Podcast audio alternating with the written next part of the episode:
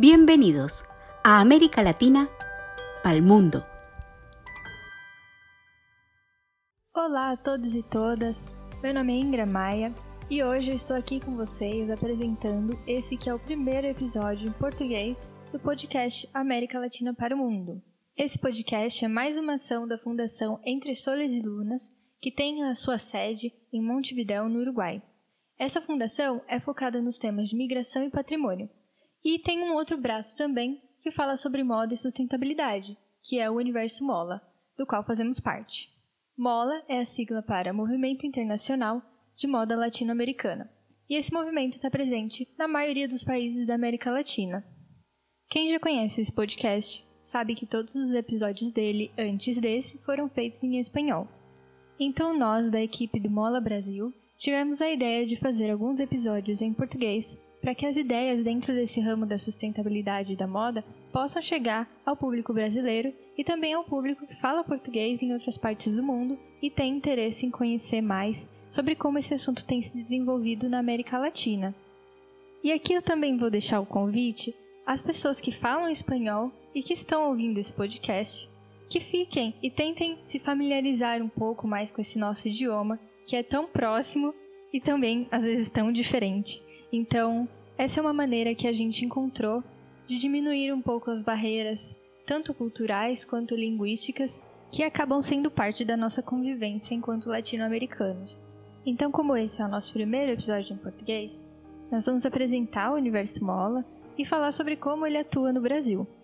E para me ajudar nessa conversa, eu convidei a Gabriela de Laurentes, que é a primeira representante do movimento Universo Mola no Brasil. Oi, Gabi, muito obrigada por participar do nosso primeiro podcast em português, do América Latina para o Mundo. Eu gostaria que você se apresentasse um pouco e dissesse sobre como você chegou até o Mola e sobre a sua trajetória dentro da moda sustentável. Olá a todos, obrigada Ingra, é um prazer, um prazer estar aqui nesse podcast, fazer parte do movimento Mola. Meu nome é Gabriela De Laurentes, eu sou Voz Mola, que é a representante Mola Brasil desde 2019. Eu soube do movimento Mola na Argentina em 2019 pela Voz Mola Argentina, a Fedra Mauri, e ela comentou pela primeira vez no movimento, não, não, não conhecia, e era uma das coisas que eu gostaria realmente de, de fazer na época, que seria, que era um dos propósitos, né? Seria justamente aproximar de outras marcas e outras pessoas na América Latina que também estivessem pensando moda e sustentabilidade. E o movimento Mola traz justamente isso para poder unir e fazer essa rede de conexões e de consciência. Eu estou no movimento, como eu disse, há dois anos e a gente foi armando esse grupo aos poucos. Agora a equipe está começando dessa maneira nesse ano, então esse podcast faz parte de um começo também da equipe Mola Brasil. É, eu tenho uma marca de moda sustentável, a De Laurentiis, que é uma marca de aventais naturais para ofícios. É um trabalho que eu venho desempenhando desde 2016, que é de valorização do trabalho manual através dessa peça, do avental. Então, a gente preza pela produção local, matéria-prima local, a marca de slow fashion. E o movimento Mola, o que, que ele é? Né? Ele é um movimento que promove esse networking, essa grande rede, o desenvolvimento, reconhecimento de designers, empreendimentos, produtores da cadeia do valor da indústria têxtil e da moda sustentável latino-americana. Então, o que a gente quer nesse momento, como equipe Mola Brasil, é a gente estar tá inserida nesse, nesse movimento e trazer um pouco dessa consciência e dessa educação de sustentabilidade também aqui para o Brasil. Certo. Muito linda a sua iniciativa de com os aventais na moda sustentável. É uma área que a gente não vê muitas vezes, né, nesse ramo. E é muito bacana poder abarcar essas pessoas que estão trabalhando também, né? Eu também queria ressaltar, né, uma parte que eu acho muito importante sobre o universo Mola, e em como ele atua nos países que ele é presente, que é o Mola Hub, que é um diretório que a gente tem dentro do programa, que ele pega marcas de toda a América Latina, né? Na verdade, a, a própria marca pode se inscrever para fazer parte desse diretório.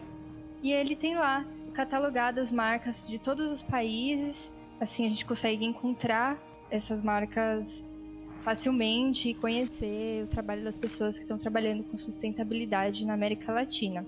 Então, também é uma iniciativa aberta para todas as marcas e também fornecedores, artesãos, é, profissionais, designers podem também estar se inscrevendo para participar desse diretório.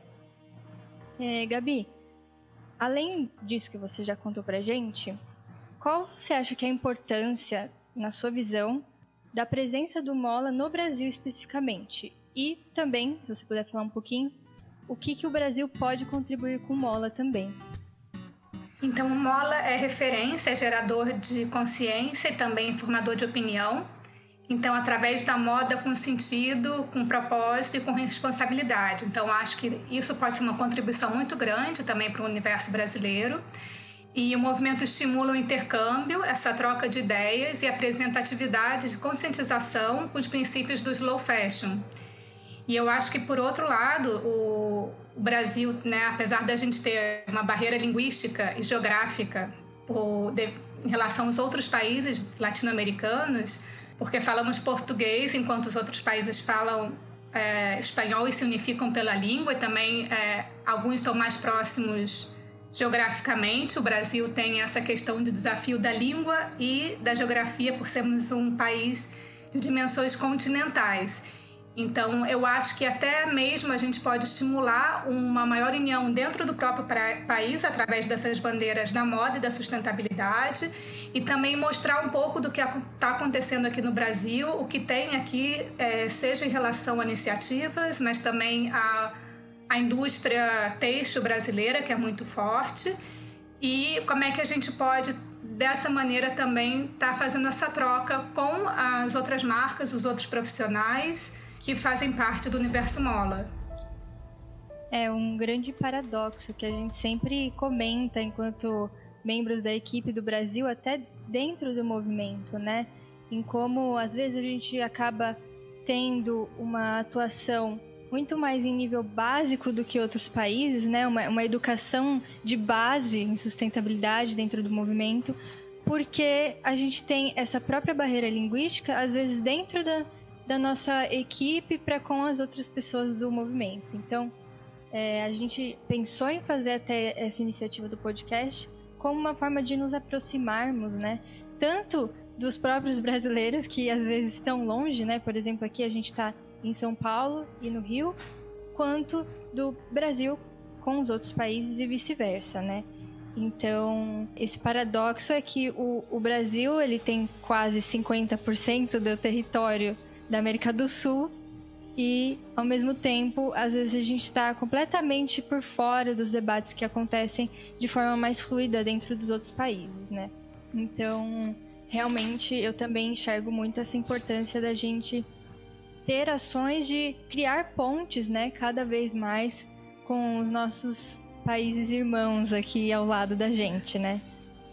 É, vamos seguir com uma, uma questão que eu acho bem importante, da gente pensar, principalmente porque eu acho que você pode dizer muito bem sobre isso pra gente pela sua vivência é, morando por algum tempo na Argentina. Quais são as, as coisas que você nota, assim, de cara, quando você pensa na diferença entre a abordagem sustentável do Brasil e a dos outros países da América Latina, mais focado na Argentina, que é o seu, seu principal ponto de conhecimento aí? Eu morei na Argentina ao longo de seis anos, já tem um tempo. É, voltei para o Brasil há dez anos, mas eu volto todos os anos para visitar. Não, não pude voltar por conta da pandemia. E o que eu posso dar como opinião de vivência e de conhecimento local pela experiência própria, que eu acredito que a consciência da sustentabilidade, no caso da Argentina, está em ações locais, é, em pensamentos mais coletivos, num pensamento maior e, e mais atuante de comunidade, de sociedade, seja pelas reivindicações, mas também pela união.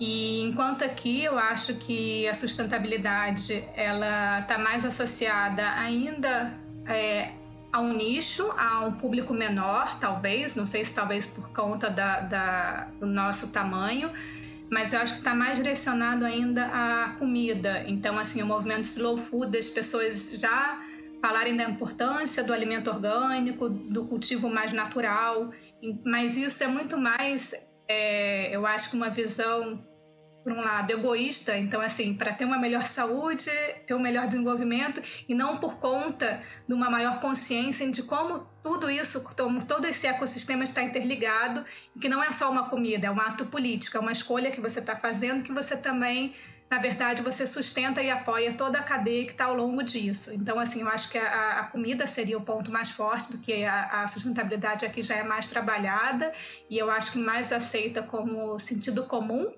é, entre a população e acredito também que na indústria, assim, por mais que, que o Brasil seja desigual, a economia da parte têxtil ainda é muito forte, como comentei anteriormente aqui no Brasil. Então a gente tem uma produção muito grande têxtil, principalmente no interior de São Paulo e, e no sul do país.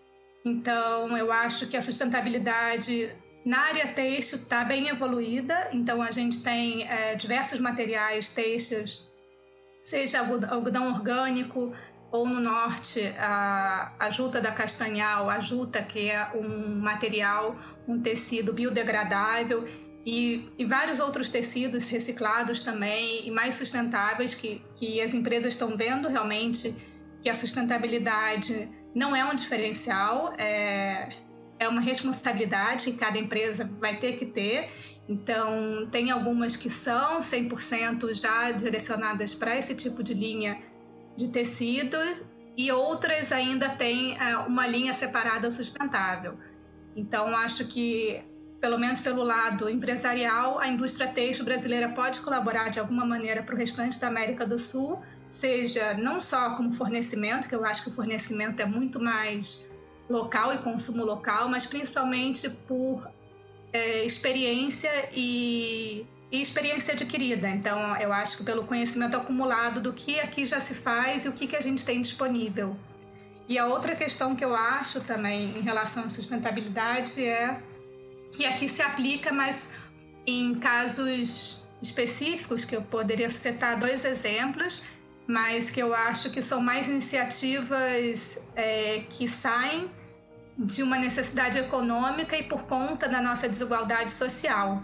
Então, que a sustentabilidade não é pensada como como sustentabilidade, mas sim como uma geração de renda ou por um menos investimento é, num dinheiro para alguma coisa. Então, por exemplo, aqui a gente tem dois casos, que um é de reparos e de consertos, seja de roupa, eletrodomésticos e produtos em geral.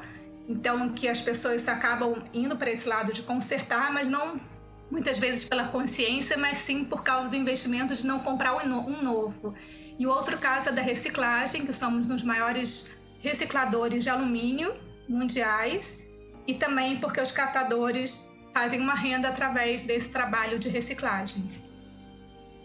É, também para acrescentar ao, ao tudo que você disse, eu acho que o Brasil também pode ser visto como potência quando a gente pensa no ramo de pesquisa e pesquisa universitária.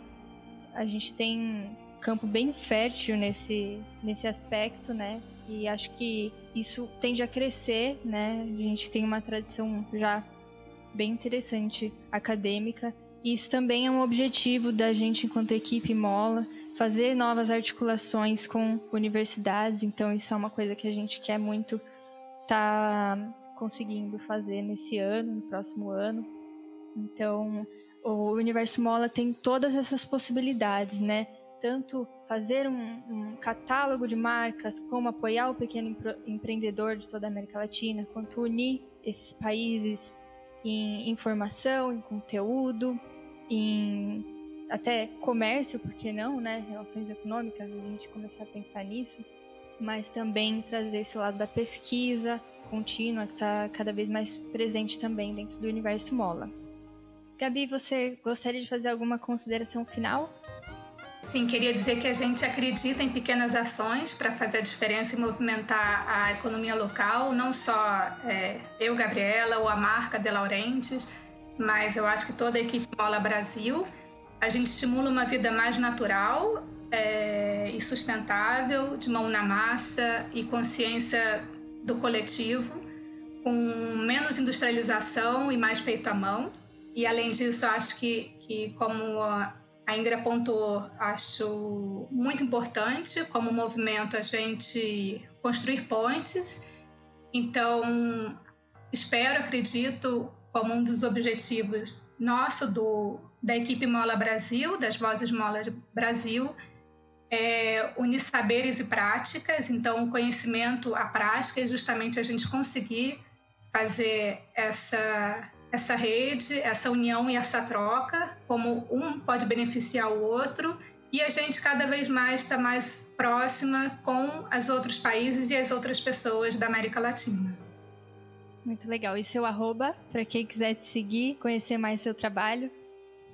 Meu arroba é underline, arroba underline, de Laurentes, underline. Maravilhoso. Obrigada a todos que ouviram até aqui o nosso primeiro podcast em português. Esperamos revê-los, ouvi-los falar em breve e até a próxima. Universo Mola, comprometido por una industria ética y justa.